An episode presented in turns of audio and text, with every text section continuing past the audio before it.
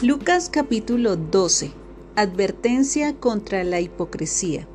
Mientras tanto, las multitudes crecieron hasta que miles de personas se arremolinaban y se atropellaban unas a otras. Jesús primero se dirigió a sus discípulos y les advirtió, Tengan cuidado con la levadura de los fariseos, es decir, su hipocresía Llegará el tiempo en que todo lo que está encubierto será revelado y todo lo secreto se dará a conocer a todos. Todo lo que hayan dicho en la oscuridad se oirá a plena luz y todo lo que hayan susurrado a puerta cerrada se gritará desde los techos para que todo el mundo lo oiga. Queridos amigos, no teman a los que quieren matarles el cuerpo. Después de eso, no pueden hacerles nada más. Les diré a quién temer. Teman a Dios, quien tiene el poder de quitarles la vida y luego arrojarlos al infierno. Claro, Él es a quien deben temer. ¿Cuánto cuestan cinco gorriones? ¿Dos monedas de cobre? Sin embargo, Dios no se olvida de ninguno de ellos y en cuanto a ustedes, cada cabello de su cabeza está contado. Así que no tengan miedo. Para Dios ustedes son más valiosos que toda una bandada de gorriones. Les digo la verdad, a todo el que me reconozca en público aquí en la tierra, el Hijo del Hombre también lo reconocerá en presencia de los ángeles de Dios pero el que me niegue aquí en la tierra será negado delante de los ángeles de Dios. El que hable en contra del Hijo del Hombre puede ser perdonado, pero el que blasfeme contra el Espíritu Santo no será perdonado. Cuando sean sometidos a juicio en las sinagogas y delante de gobernantes y autoridades, no se preocupen por cómo defenderse o qué decir porque el Espíritu Santo les enseñará en ese momento lo que hay que decir. Parábola del rico insensato. Entonces alguien de la multitud exclamó, Maestro, por favor, dile a mi hermano que divida la herencia de nuestro Padre conmigo. Jesús le respondió, Amigo, ¿quién me puso por juez sobre ustedes para decidir cosas como esa? Y luego dijo, tengan cuidado con toda clase de avaricia. La vida no se mide por cuánto tienen. Luego les contó una historia. Un hombre rico tenía un campo fértil que producía buenas cosechas. Se dijo a sí mismo, ¿qué debo hacer? No tengo lugar para almacenar todas mis cosechas. Entonces pensó, ya sé, Tiraré abajo mis graneros y construiré unos más grandes. Así tendré lugar suficiente para almacenar todo mi trigo y mis otros bienes. Luego me pondré cómodo y me diré a mí mismo, amigo mío, tienes almacenado para muchos años. Relájate, come y bebe y diviértete. Pero Dios le dijo, necio, vas a morir esta misma noche. ¿Y quién se quedará con todo aquello por lo que has trabajado? Así es, el que almacena riquezas terrenales pero no es rico en su relación con Dios es un necio. Enseñanza acerca del dinero y las posesiones. Luego, dirigiéndose a sus discípulos, dijo, por eso les digo que no se preocupen por la vida diaria, si tendrán suficiente alimento para comer o suficiente ropa para vestirse, pues la vida es más que la comida y el cuerpo es más que la ropa. Miren los cuervos, no plantan ni cosechan ni guardan comida en graneros, porque Dios los alimenta. Y si ustedes son para Él mucho más valiosos que cualquier pájaro, ¿Acaso con todas sus preocupaciones pueden añadir un solo momento a su vida? Y si por mucho preocuparse no se logra algo tan pequeño como eso, ¿de qué sirve preocuparse por cosas más grandes? Miren cómo crecen los lirios, no trabajan ni cosechan su ropa. Sin embargo, ni Salomón con toda su gloria se vistió tan hermoso como ellos.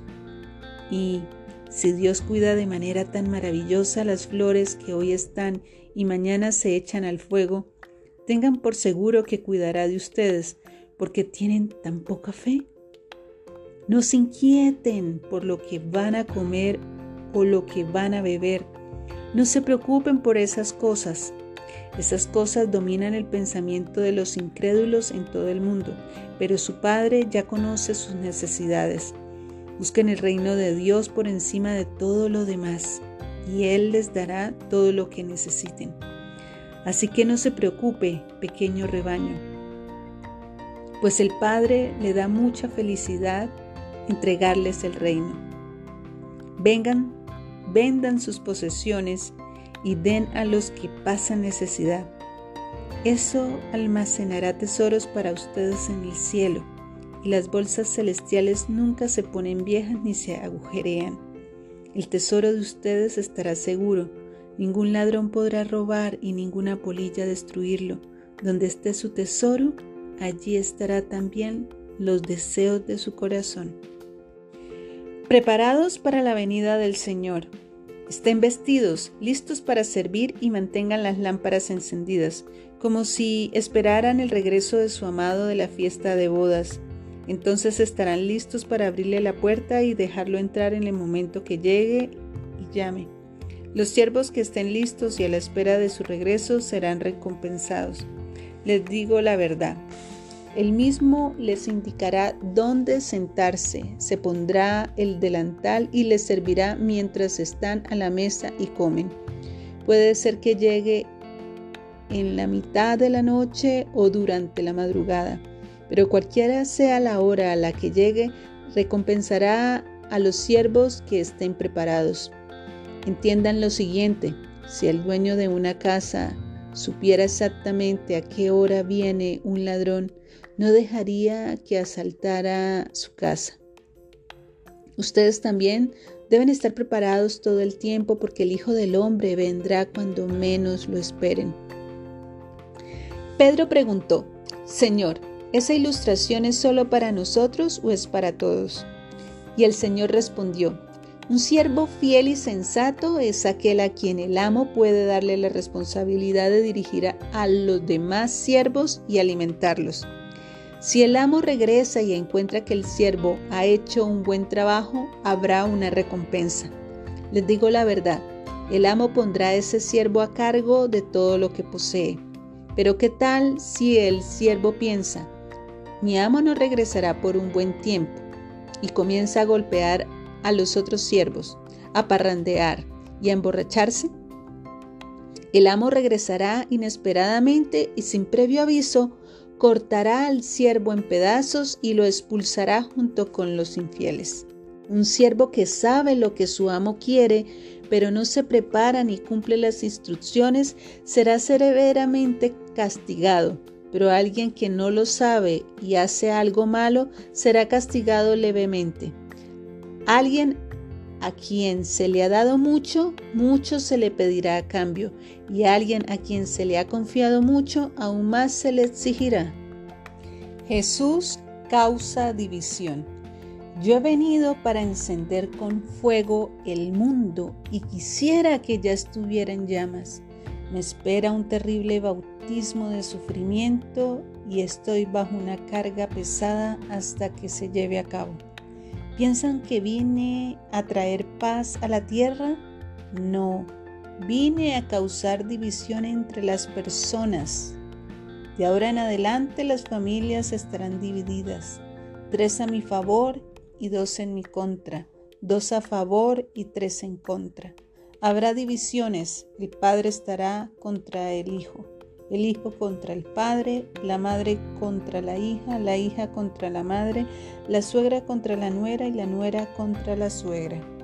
Entonces Jesús se dirigió a la multitud y dijo, cuando ustedes ven que se forman nubes en el occidente, dicen, viene la lluvia. Y tienen razón. Cuando sopla el viento del sur, dicen, hoy será un día de mucho calor. Y así sucede. Necios, Saben interpretar las señales del clima en la tierra y en los cielos, pero no saben interpretar los tiempos presentes. ¿Por qué no pueden decidir por ustedes mismos lo que es correcto? Cuando vayan camino al juicio con el que los acusa, traten de resolver el asunto antes de llegar. De no ser así, su acusador podría arrastrarlos ante el juez, quien los entregará a un oficial que los meterá en la cárcel. Y, si eso sucede, no los pondrán en libertad hasta que hayan pagado el último centavo.